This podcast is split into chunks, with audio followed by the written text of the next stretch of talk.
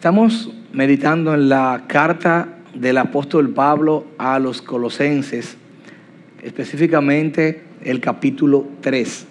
Y la última exposición que me tocó tener, citábamos algo como esto, y leo.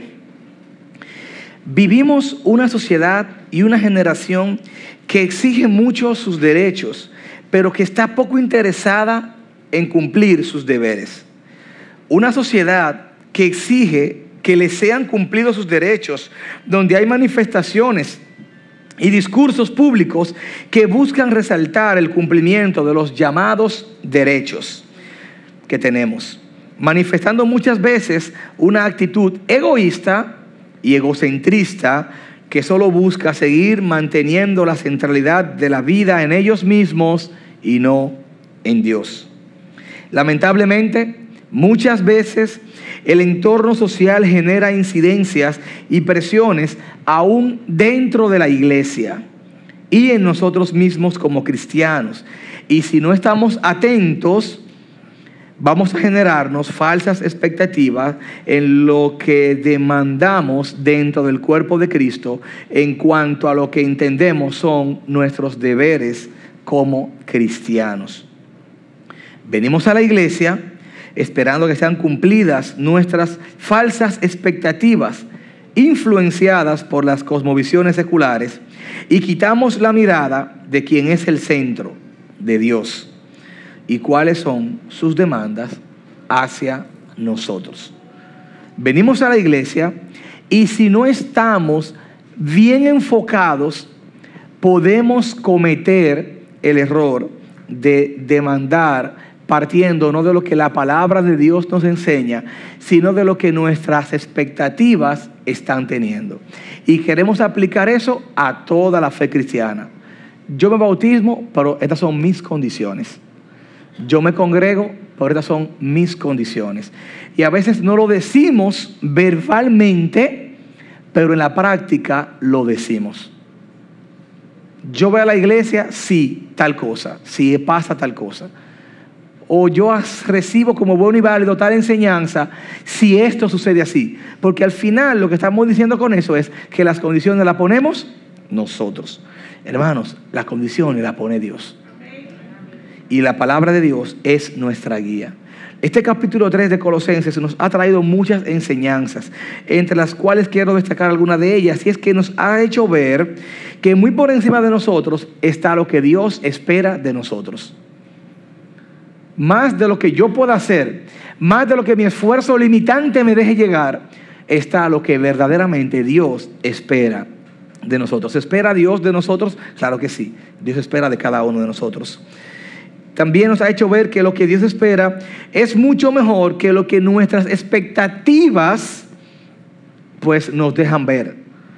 Nuestras expectativas, por buenas que sean, por bonitas que sean, por claras que sean, se quedan cortas se quedan cortas. Nos ha hecho ver también que, lo que Dios nos, nos demanda va de la mano de su estándar de santidad. Es Dios que sube la barra, es Dios que pone el número, es Dios que pone el estándar, es Dios que pone el control de calidad. ¿Y dónde lo dice? En su palabra, en su santa palabra. Y haciendo un breve resumen, pues yo quiero que leamos el versículo 18 ah, al 22 del capítulo 3, que es la porción en estudio del día de hoy. Colosenses 3, versículos 18 al 22. Y dice así la palabra del Señor. Pueden leerlo conmigo en sus Biblias o en sus dispositivos móviles. Dice así la palabra del Señor. Mujeres, estad sujetas a vuestros maridos como conviene al Señor, en el Señor. Maridos, amad a vuestras mujeres y no seáis ásperos con ellas. Hijos, obedeced, sed obedientes a vuestros padres en todo, porque esto es agradable al Señor. Padres, no exasperéis a vuestros hijos para que no se desalienten Siervos, obedeced en todo a vuestros amos en la tierra, no para ser visto como los que quieren agradar a los hombres, sino con sinceridad de corazón, temiendo al Señor. Permítame orar nuevamente. Señor, gracias por tu palabra. Gracias por tu palabra. Gracias por tu palabra, Señor. ¿Qué sería de nosotros sin ese alimento diario? Gracias porque muy por encima de, de nosotros está tu voluntad. Y ahora yo te pido que esa voluntad se derrame y que el Espíritu Santo convenza de pecado nuestras vidas y hable a todos los corazones aquí presentes. Gracias Señor, en nombre de Cristo Jesús. Amén. Si hacemos un resumen breve y rápido de estos deberes del creyente, este sería el sermón número 5 de los deberes del creyente, pero sería el número 6 de la serie de Colosenses capítulo 3. Y si usted va conmigo al capítulo 3, desde el versículo 5, en esta tabla podemos ver un resumen porque lo primero que vimos en la primera entrega de los deberes del creyente fue el llamado a hacer morir lo terrenal, a hacer morir los deseos inmorales. ¿Cuáles deseos? Versículo 5, fornicación, impureza, pasiones, malos deseos, avaricia. ¿Por qué? Versículo 6, porque esto provoca la ira de Dios.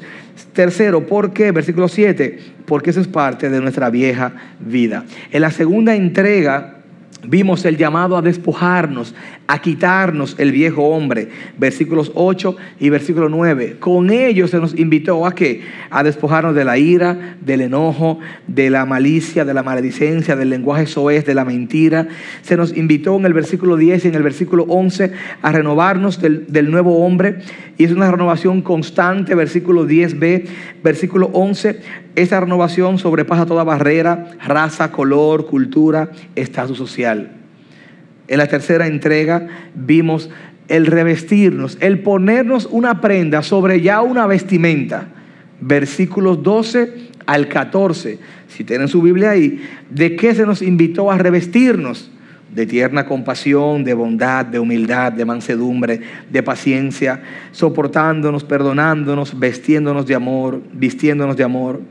Versículo 15, se nos invitó a mantener la unidad ¿Por qué? Bueno, ¿o cómo? Vistiéndonos de amor, ah, viviendo en la paz de Cristo. La última entrega se nos invitó a estar llenos de la palabra de Dios. ¿Cómo? Enseñándonos, instruyéndonos y cómo? Amonestándonos o exhortándonos, dándonos buenos consejos. Y en esa última ocasión tuve la oportunidad de hablar a la iglesia de por qué cantar en la iglesia, partiendo de lo que explica el versículo 16 y 17. Ahora, hasta la altura de este versículo, todo eso que hemos visto, todas esas enseñanzas que hemos visto, apuntan a los deberes nuestros como cristianos, pero en un aspecto conductual íntimo, personal. Todas estas cosas ¿Pudiera usted darse cuenta si yo estoy luchando con el enojo? ¿Pudiera usted darse cuenta si yo estoy luchando con la mentira? O sea, son pecados que abarcan mucho el círculo del corazón, el círculo de la intimidad personal. Son áreas en las cuales usted y yo estamos llamados a honrar a Dios, a cumplir estos deberes, aun cuando nadie nos está viendo. ¿Estamos claros? Amén, iglesia quiero que vayan conmigo para que podamos llevar el, hilo conector, porque no estamos llevando la serie todos los domingos, sino días pues aislados. Ahora, hoy entramos al versículo 18. Y a partir de aquí, ya estos deberes pasan de ser deberes íntimos o personales a ser deberes públicos. Estas cosas que el apóstol Pablo menciona en el versículo 18 apuntan mucho a nuestra vida social, a nuestra vida pública. Lo que se mencionó hasta el, hasta el versículo 17 quizás no sea conocido públicamente, quizás sean luchas íntimas que yo, que tú, que cualquiera puede tener en su corazón. Pero ahora, ya a partir de ahora, se pone grande el tamaño, la lista crece porque ahora ya esto se ve. Lo que Pablo menciona aquí es evidente públicamente. En otras palabras, a partir de ahora el apóstol nos manda a mostrar una determinación de obedecer a Dios en áreas de testimonio público. La pregunta es, ¿y cuáles son esas cuatro áreas? Esas cuatro áreas, o otras más también que vamos a ver más adelante. Vaya conmigo otra vez al versículo 18. Y él dice, mujeres, ¿hay casadas? A ver, levánteme la mano a las casadas. Muy bien. Está sujeta a vuestro marido como conviene al Señor. Maridos, esposos. A ver, los esposos, levántenme la mano. Amad a vuestras mujeres y no seáis ásperos con ellas. Hijos, ¿dónde están los hijos? A ver, los hijos. Sed obedientes a vuestros padres en todo porque esto es agradable al Señor. Padres, padres y madres, ¿dónde están aquí? No exasperéis a vuestros hijos para que no se desalienten. Siervos, empleados, ¿dónde están aquí los empleados? Obedeced en todo a vuestros amos en la tierra, no para ser vistos y etcétera. Entonces, estos consejos, estos deberes que el apóstol nos trae hoy, es para este segmento que acabo de mencionar. Así que hermanos, lápiz en mano y vamos a ver qué nos dicen estos consejos. Hoy estaremos destacando tres áreas interesantes, o tres deberes. Deberes familiares, ¿ok? O deberes maritales, primero, deberes maritales, esposos y esposas, versículos 18 y 19. Deberes familiares, hijos y padres, versículos 20 y 21. Y deberes laborales, versículos, versículo 22. Son las tres áreas que estaremos viendo en esta mañana.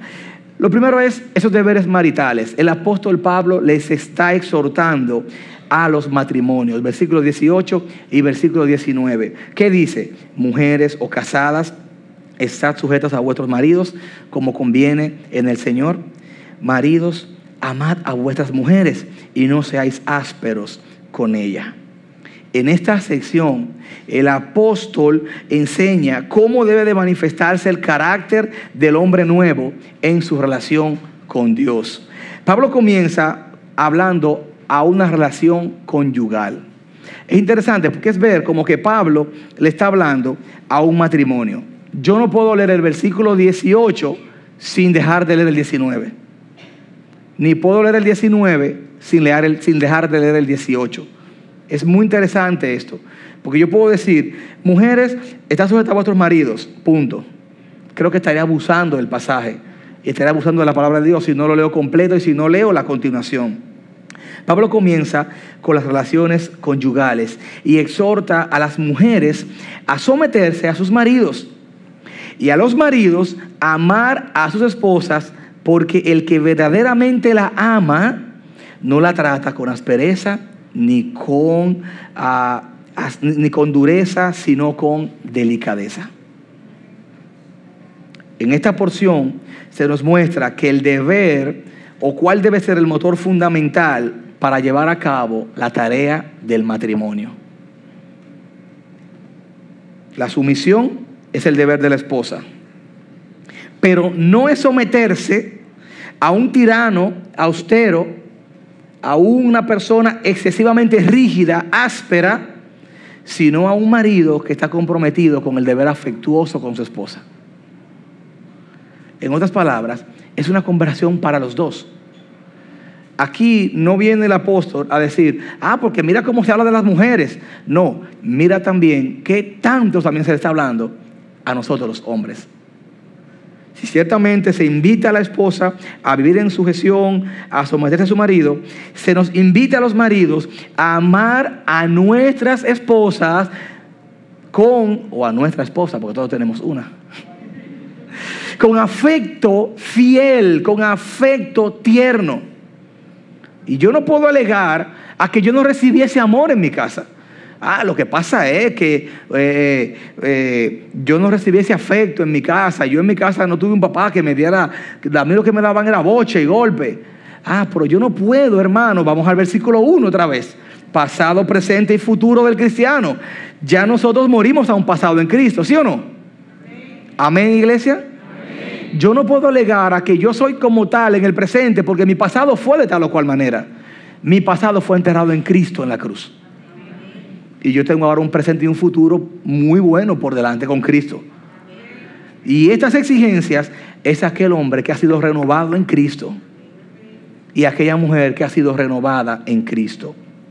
Hay muchas mujeres maltratadas por hombres ásperos y rudos.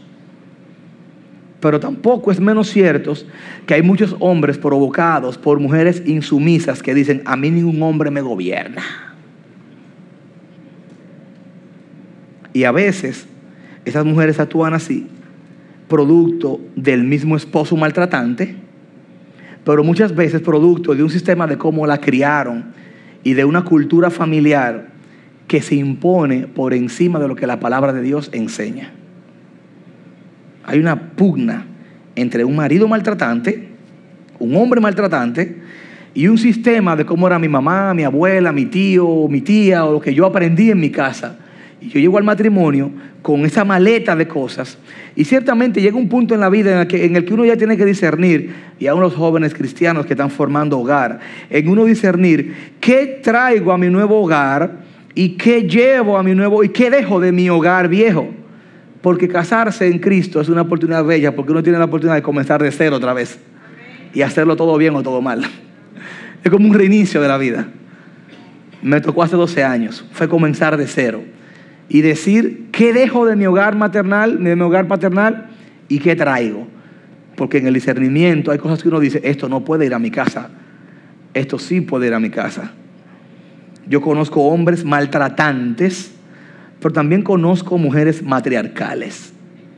Mujeres que luchan con la insubordinación y algunas más conscientes que otras. Hermanos, este mundo, lo que más necesita este mundo son hogares verdaderamente cristianos son hogares verdaderamente cristocéntricos. Esto no es una lucha de que yo me insubordino a ti, de que tú tienes que someterte a mí porque yo soy el hombre, no, porque yo soy la mujer. No.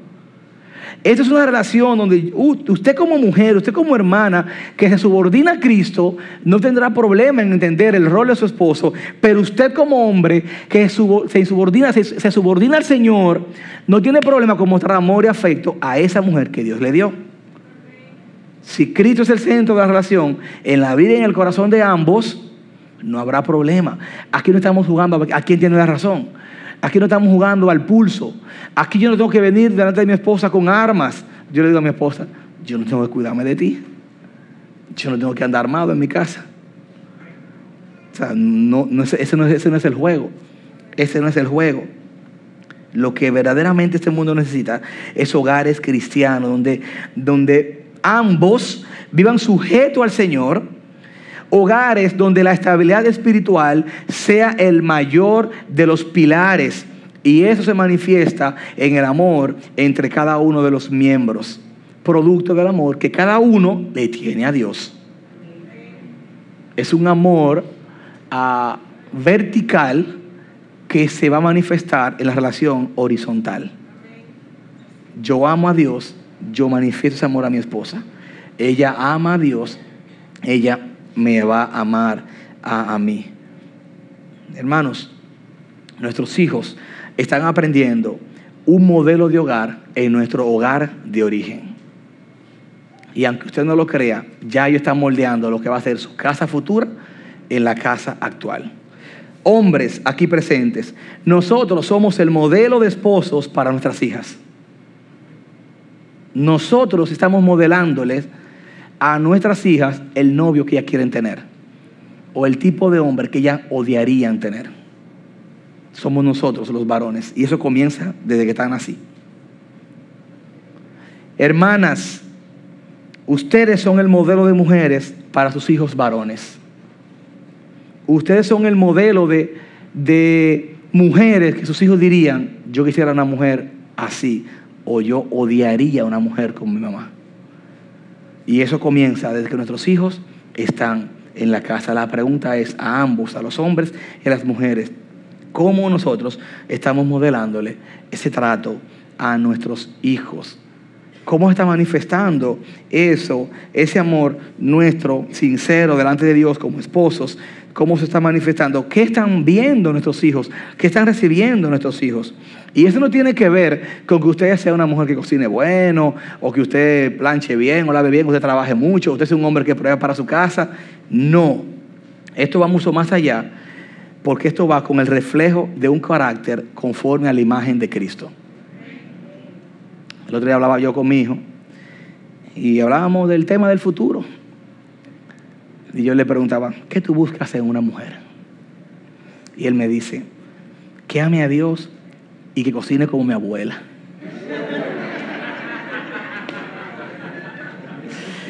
Yo le dije, está difícil porque tu abuela cocina muy bueno.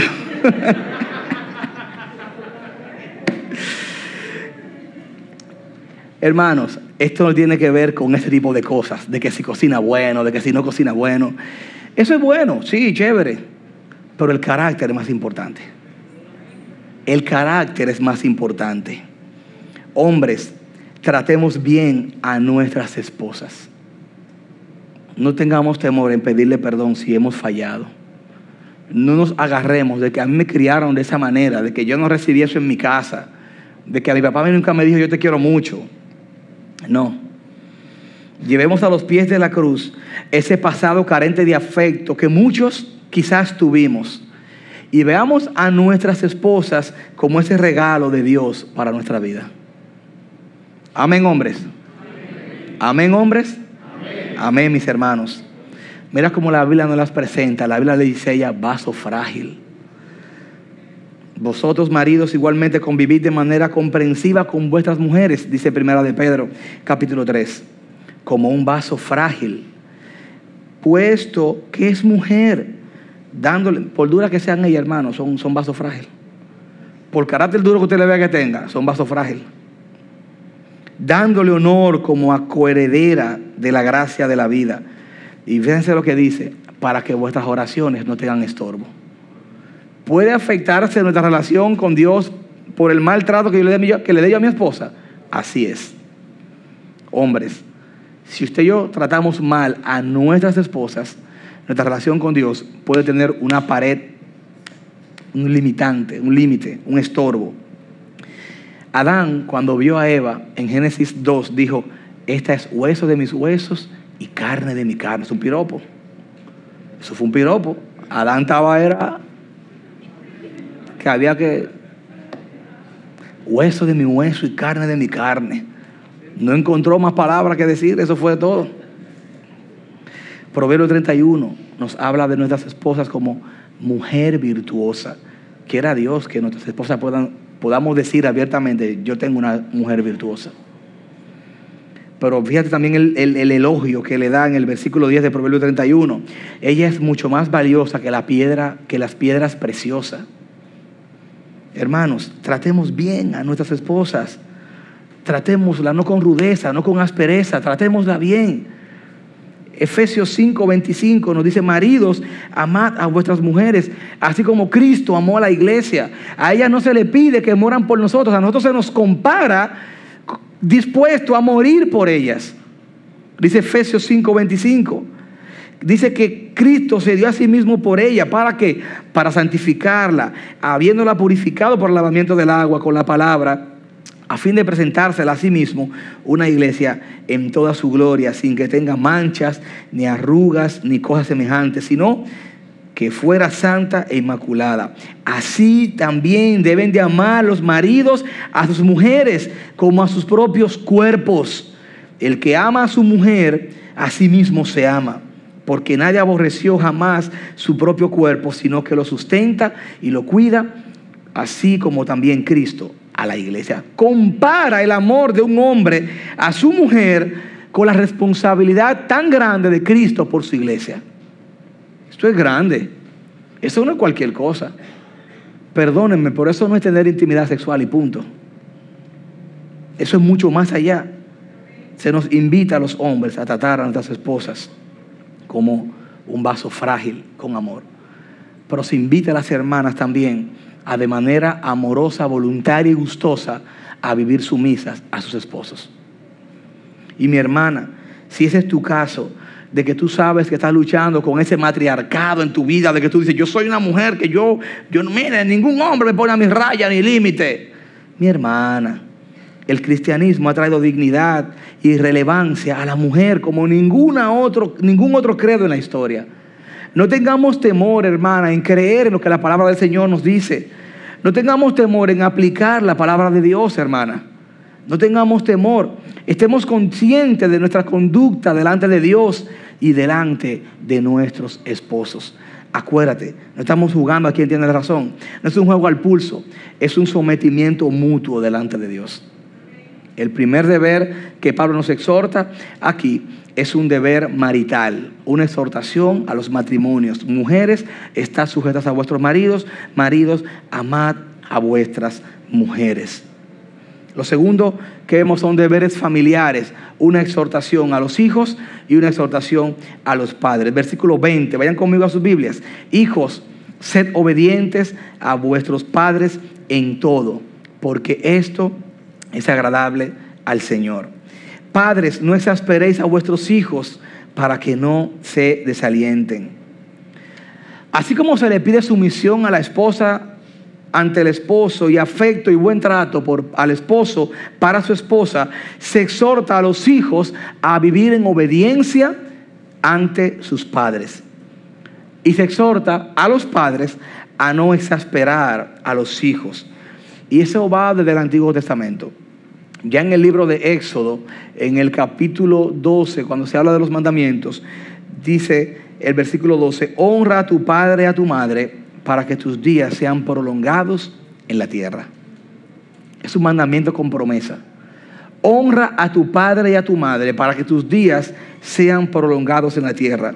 En Proverbios 1, versículo 8 dice, oye hijo mío, la instrucción de tu padre. Es como uno que tiene hijos y dice, mi hijo, escúchame, escúchame mi hijo. Oye hijo mío, la instrucción de tu padre y no abandones la enseñanza de tu madre el honrar a nuestros padres es escuchar con atención y obediencia las palabras y el consejo de nuestros padres desde el día que nacimos. Y muchos desde antes de nacer ya habíamos orado por nuestros hijos. Dice el versículo 9 de Proverbios 1, porque guirnalda de gracia son para tu cabeza y collares para tu cuello. O sea, son prendas preciosas de brillo y, para exhibir el consejo de los padres. Proverbios 6, 20 y 22 dice, Hijo mío, guarda el mandamiento de tu padre y no abandones la enseñanza de tu madre. Átalo de continuo en tu cuello ensálzalo a tu cuello. Cuando andes te guiarán, cuando duermas velarán por ti y al despertarte hablarán contigo. Hijos que viven en casa de papá y mamá, hay un gran privilegio cuando tu papá y tu mamá son cristianos y oran por ti todos los días. Valora eso. Honra a tu papá y a tu mamá. Sométete a ellos. Si tú entiendes si tienes razón o no, ese no es el problema. Honralos. El sometimiento de nuestros padres es valorado en la palabra de Dios. Y de hecho, los hijos dóciles y los hijos obedientes son los que más probablemente prosperen en la vida. Son los que más probablemente prosperen en la vida. Hijos que viven, que viven todavía en casa de papá y mamá, porque uno no termina nunca, dice, de la casa de su papá y su mamá. Uno se casa, pero siempre esa comida está ahí. Y ellas llaman a uno, pasa por aquí, que te cociné tal cosa, pues ya saben. Y uno, no, que yo no puedo, yo te lo guardo. O a veces uno pasa y dicen, oh, y ustedes están vivos. Eso es, ¿cuánto tiempo? Porque uno siempre sigue siendo hijo, aunque se case. La desobediencia a los padres es una característica de una vida lejos de Dios. Un hijo que abiertamente está desobediente, es desobediente a los padres es porque su vida está lejos de Dios. Y la palabra del Señor nos habla de eso.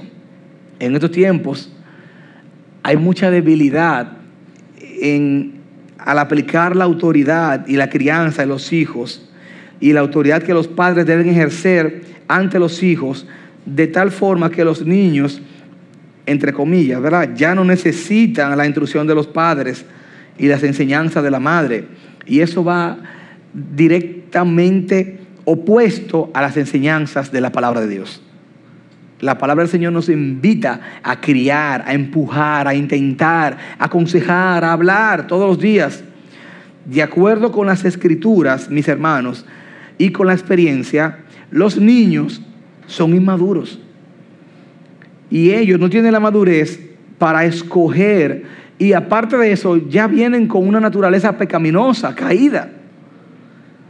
Y son incapaces por su naturaleza de escoger lo que es bueno. Lo que más nos cuesta en la crianza es enseñar lo correcto. Nadie le enseñó a yo a decir no, mío. Son palabras posesivas. ¿Eh? Esos verbos posesivos que ellos usan. Esas conjugaciones posesivas. Mío, no. Cosas de carácter. por este muchacho, ¿a quién salió? Entonces el papá dice, a ti. se la mamá, no, a ti. Entonces ahí comienzan. No. Ellos salieron con una naturaleza pecaminosa. Salmo 51, 5. Dice, aquí en maldad he sido formado y en pecado me consiguió mi madre. Yo soy educador de profesión. Y yo veo cómo la pedagogía y cómo la didáctica nombra muchos aspectos del carácter del hombre caído con nombres psicológicos. Es que él es inquieto. Es que tú le dices al que haga la cosa, pero él no la escucha porque es que él es muy creativo. No, él es desobediente. La pedagogía dice una cosa y le pone un nombre bonito y busca soluciones didácticas. Yo me he dedicado toda mi vida a la educación y conozco la educación en el aspecto secular y en el aspecto cristiano. La educación cristiana apunta a la crianza del corazón y a tratar desde el corazón los problemas que la didáctica busca desde, desde la psicomotricidad, desde la música, desde los diferentes juegos y cosas. Para, hay que enseñar a los niños conducta a través del juego. Hay que enseñar a los niños conducta a través del sometimiento a la autoridad. Son aspectos diferentes. Y si yo me llevo de eso, yo estaré siempre trabajando los problemas por arribita, cortando ramas en un problema del corazón, cuando la, Biblia me enseña a tratar de una vez el corazón de mi hijo. Y yo debo llamarle a mi hijo, mi hijo, eso que tú hiciste es desobediencia. Y el primero que se siente mal con eso es Dios. Y lo segundo, tu papá y tu mamá. Otros dicen, ay, mijito, eh, ¿tú te sientes bien? Porque si tú te sientes bien, mira, y, ablandan las cosas. Y estamos criando monstruos, monstruos por no ir a la raíz de los problemas del corazón de nuestros hijos en la crianza. Y el tiempo pasa y luego dicen los padres, pero ese muchacho nosotros lo tratamos siempre, y siempre llevamos a la iglesia, sí, pero siempre fue por arribita, las ramitas. Nunca fuimos a la raíz. Y pueden venir todos los domingos a la iglesia y pueden escuchar todas las canciones cristianas que quieran. Y por un día esa raíz sale fruto y se come aquellas ramitas que el papá crió de buena fe.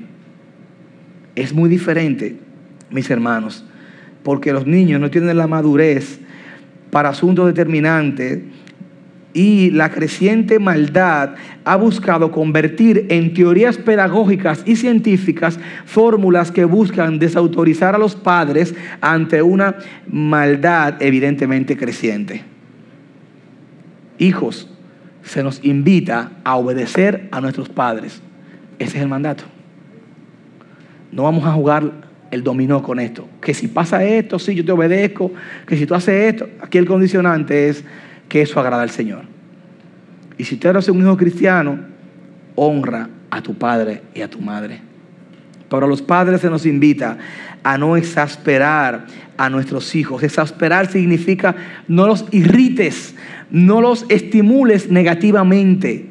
Muchas veces los padres actuamos de forma que no estimulamos ni inspiramos de forma positiva a nuestros hijos y a veces actuamos neciamente en este tipo de conducta desalentando a nuestros hijos.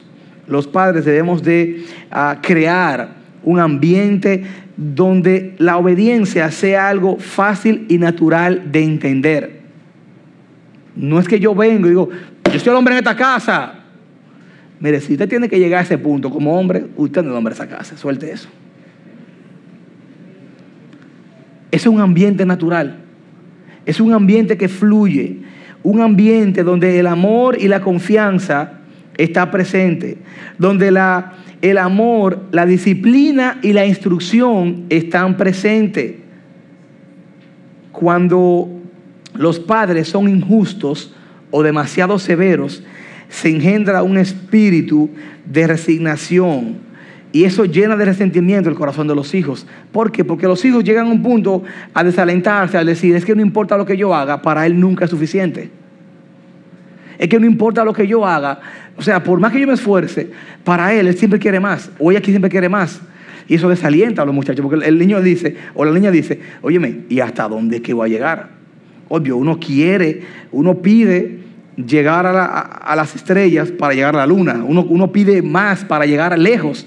Pero Padre, tengamos el cuidado de no exasperar, de no irritar y de no desalentar a nuestros hijos. Un buen padre, un buen padre no es el que llega a su casa a dar órdenes, no es el que llega a su casa a darle a la mesa, no es el que llega a su casa a satisfacer sus frustraciones del pasado con su familia. Yo soy el hombre en esta casa. ¿Qué me guardaron de comida? Y ver, y a dar órdenes. Eso, eso, eso es básicamente una carencia de su pasado que lo quiere ah, suplir maltratando su propia familia. Esto no es ser un hombre, es ser un padre. Un padre pasa tiempo con sus hijos. Un padre le enseña, juega con ellos. Un padre les anima. Un padre ah, le instruye verbalmente, le instruye a través del ejemplo, le instruye viviendo. Un padre, un un padre verdadero, no es solamente aquel que sale a la calle y decir, porque yo soy el que yo, yo trabajo y yo hago la compra y yo pago la luz. ¿De qué nos vale llenar el estómago de nuestros hijos si su corazón está podrido? ¿De qué nos vale decir, mis hijos no les falta nada, pero si le falta el afecto y si le falta eh, lo espiritual, le falta todo? ¿Cuántos no tienen closets llenos de ropa, neveras, refrigeradores llenos de comida, todo tipo de juguete? Y terminan suicidándose o terminan depresivos. ¿Cuántos? Entonces, el afecto, padres y como cristianos, no estamos aquí para decir, ah, bueno, es que yo no viví eso, hermano, cuidado, yo soy eso. No, hermano, ya Cristo murió en la cruz y nuestro pasado quedó clavado en la cruz. Somos nuevas criaturas en Cristo. Somos nuevas criaturas en Cristo, hombres aquí presentes y mujeres aquí presentes. En la medida que nuestros hijos van creciendo, en la medida que ellos van creciendo, van tomando más independencia, más pensamiento crítico y van a discernir más nuestras vulnerabilidades. Y van a decir, es verdad, él me dio, él me da comida, es verdad, él me da él me da, me paga la universidad, me, paga el colegio, pero nunca me ha dicho te amo. Pero nunca se ha sentado a hablar conmigo. Pero nunca ha vivido más de ahí. Y al final están juntos, pero no se conocen. Yo siempre recuerdo el ejemplo que Pastor Otto me enseñó cuando yo comencé a criar sobre la soga. Él me decía, Roger, no la jales tanto que la rompa la crianza. A veces no está ahí. No, cuidado, santo derecho, a esto, muchacho. Eh, eh. No la jale tanto que la rompa, pero tampoco la afloje tanto que después no pueda jalarla. Ese balance es interesante y es la lucha del día a día. Esa es la lucha del día a día. Hay un deber aquí a los hijos con los padres a vivir en obediencia. Hay un deber aquí de los padres con los hijos a no irritarlos, a no exasperarlos es lo segundo que vimos. Ahora lo tercero y último son los deberes laborales, una exhortación a los empleados, una exhortación a los siervos. Versículo 22, vaya conmigo. Siervos, obedeced en todo vuestros, a vuestros amos en la tierra, para ser, no para ser vistos como los que quieren agradar a los hombres, sino con sinceridad de corazón, temiendo al Señor. En ninguna parte de las escrituras se afirma que la esclavitud ah, en sí misma es una ordenanza divina. No. El hecho de que Pablo se dirija a ambos en el versículo 22, a los siervos y a los amos, eh, está aquí hablando en base a la igualdad y es sinónimo de que delante de Dios tanto el empleado como el empleador son, son iguales. Aquí en la tierra existe esta clasificación en el cielo ambos son iguales. Pablo vivió en una cultura esclavista y no llamó a rebelión a sus lectores. Al contrario, tomó la estructura social tal y como la encontró y trató de cambiarla por medios pacíficos. Aquí el, principio de Pablo se puede resumir en que el esclavo, el amo, perdón, el siervo, el esclavo, obedezca a su amo de todo corazón y que el amo sea bondadoso con el esclavo. Así, la mala voluntad, deshonestidad y pereza del esclavo sería reemplazada por el servicio gustoso, la integridad, la diligencia. Y la crueldad y la brutalidad del amo sería cambiada por consideración y amor hacia sus empleados. Fíjense qué interesante.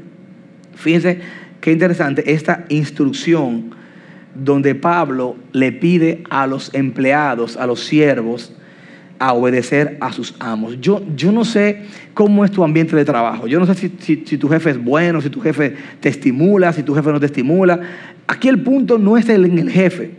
Aquí el punto que se nos invita es a que nuestro trabajo tenemos que hacerlo mirando al Señor por encima del amo, por encima del jefe. Y si de repente se te elogia, se te mira, tráele a tu jefe el principio de que tú trabajas para Dios. Eso puede ser un buen agarre, un buen ancla para que tu jefe no cristiano se estimule a tener sed por el Evangelio. Hermano, hermana, que tienes que cumplir un horario de trabajo todos los días. Yo no sé cómo es tu ambiente de trabajo, pero un hijo de Dios va a cumplir el deber de trabajar no mirando al ojo de los hombres. Eso a veces no es estimulado ni aplaudido en un ambiente secular, porque tú llegas temprano, aunque tus demás compañeros lleguen tarde. Tú cumples lo honesto, aunque tus demás compañeros no lo cumplan. Es que tú eres un hijo de Dios y tú y yo sabemos que nuestra vida es del Señor. Y aún ese empleo que aunque nos pagan mensual o quincenal, lo hacemos estimulado en querer agradar a Dios, aún con eso, en un ambiente donde Dios no es honrado. Si no, pregúntenle a Daniel. Si no, pregúntenle a José si no pregúntenle a todos los personajes bíblicos que en ambientes donde ellos eran la única luz y la única sal, Dios fue honrado y Dios le levantó con honor y con, ah, y con buenas oportunidades, producto de la honra que ellos le daban a Dios a través de lo que hacían. Mis hermanos, aquí se nos invita, se nos invita a como a siervos, como empleados, a obedecer, a obedecer en todo a nuestros amos terrenales, no para ser vistos como los que quieren agradar a los hombres, sino claramente dice, con sinceridad de corazón, temiendo a Dios. Aún en mi trabajo, yo debo de ser llamado a trabajar con excelencia para la gloria de Dios. Y si tu jefe te pregunta, ¿por qué eres así? ¿Por qué eres tan bueno? ¿Por qué eres diferente a los demás? No cometas el error de decir, porque yo soy. No. Porque yo lo hago mirando a Dios y no a ti. Si te miro a ti, hace rato que me he sido de aquí. Pero al mirar a Dios, puedo tener un estándar de exigencia mayor que el tuyo. Hermanos, hermanos, tres cosas, tres deberes deberes maritales, una exhortación a los matrimonios, versículos 18 y 19, deberes familiares, una exhortación a los hijos y a los padres, versículos 20 y 21, deberes laborales, una exhortación a los empleados, versículos 22. En el capítulo 4, versículo 1, más adelante vamos a ver que Pablo le habla a los amos, a los jefes, Pablo les habla a ellos. Y vamos a verlo en otra entrega más adelante, pero hoy solamente quiero concluir ah, con la pregunta de qué tienen en común el final del versículo 18, 20 y 22. Si usted va a su Biblia, ¿qué tienen en común el final del versículo 18, 20 y 22? Que curiosamente son los tres versículos que Pablo le escribe a los que se le pide subordinación. En el 18 se le pide subordinación a las mujeres. En el 20 se le pide subordinación a los hijos. Y en el 22 se le pide subordinación a los empleados. ¿Qué tienen en común? Que todos terminan exclamando que cada cumplimiento de ese deber debe hacerse bajo el temor de Dios. Esposas, al someterse a su esposo, se hace bajo el temor del Señor, bajo obediencia a Dios. Hijos, al someterse a sus padres y al ser obedientes a sus padres, se hace bajo el temor del Señor. Empleados, al hacer su trabajo con, con agrado para Dios, se hace bajo el temor, el cumplimiento del temor. La referencia aquí es siempre lo que Dios espera de nosotros. Lo que Dios espera de nosotros. Hermanos, esta porción nos reafirma de que tanto lo público como lo privado debemos hacerlo considerando que es por Él y para Él. A Él sea la gloria.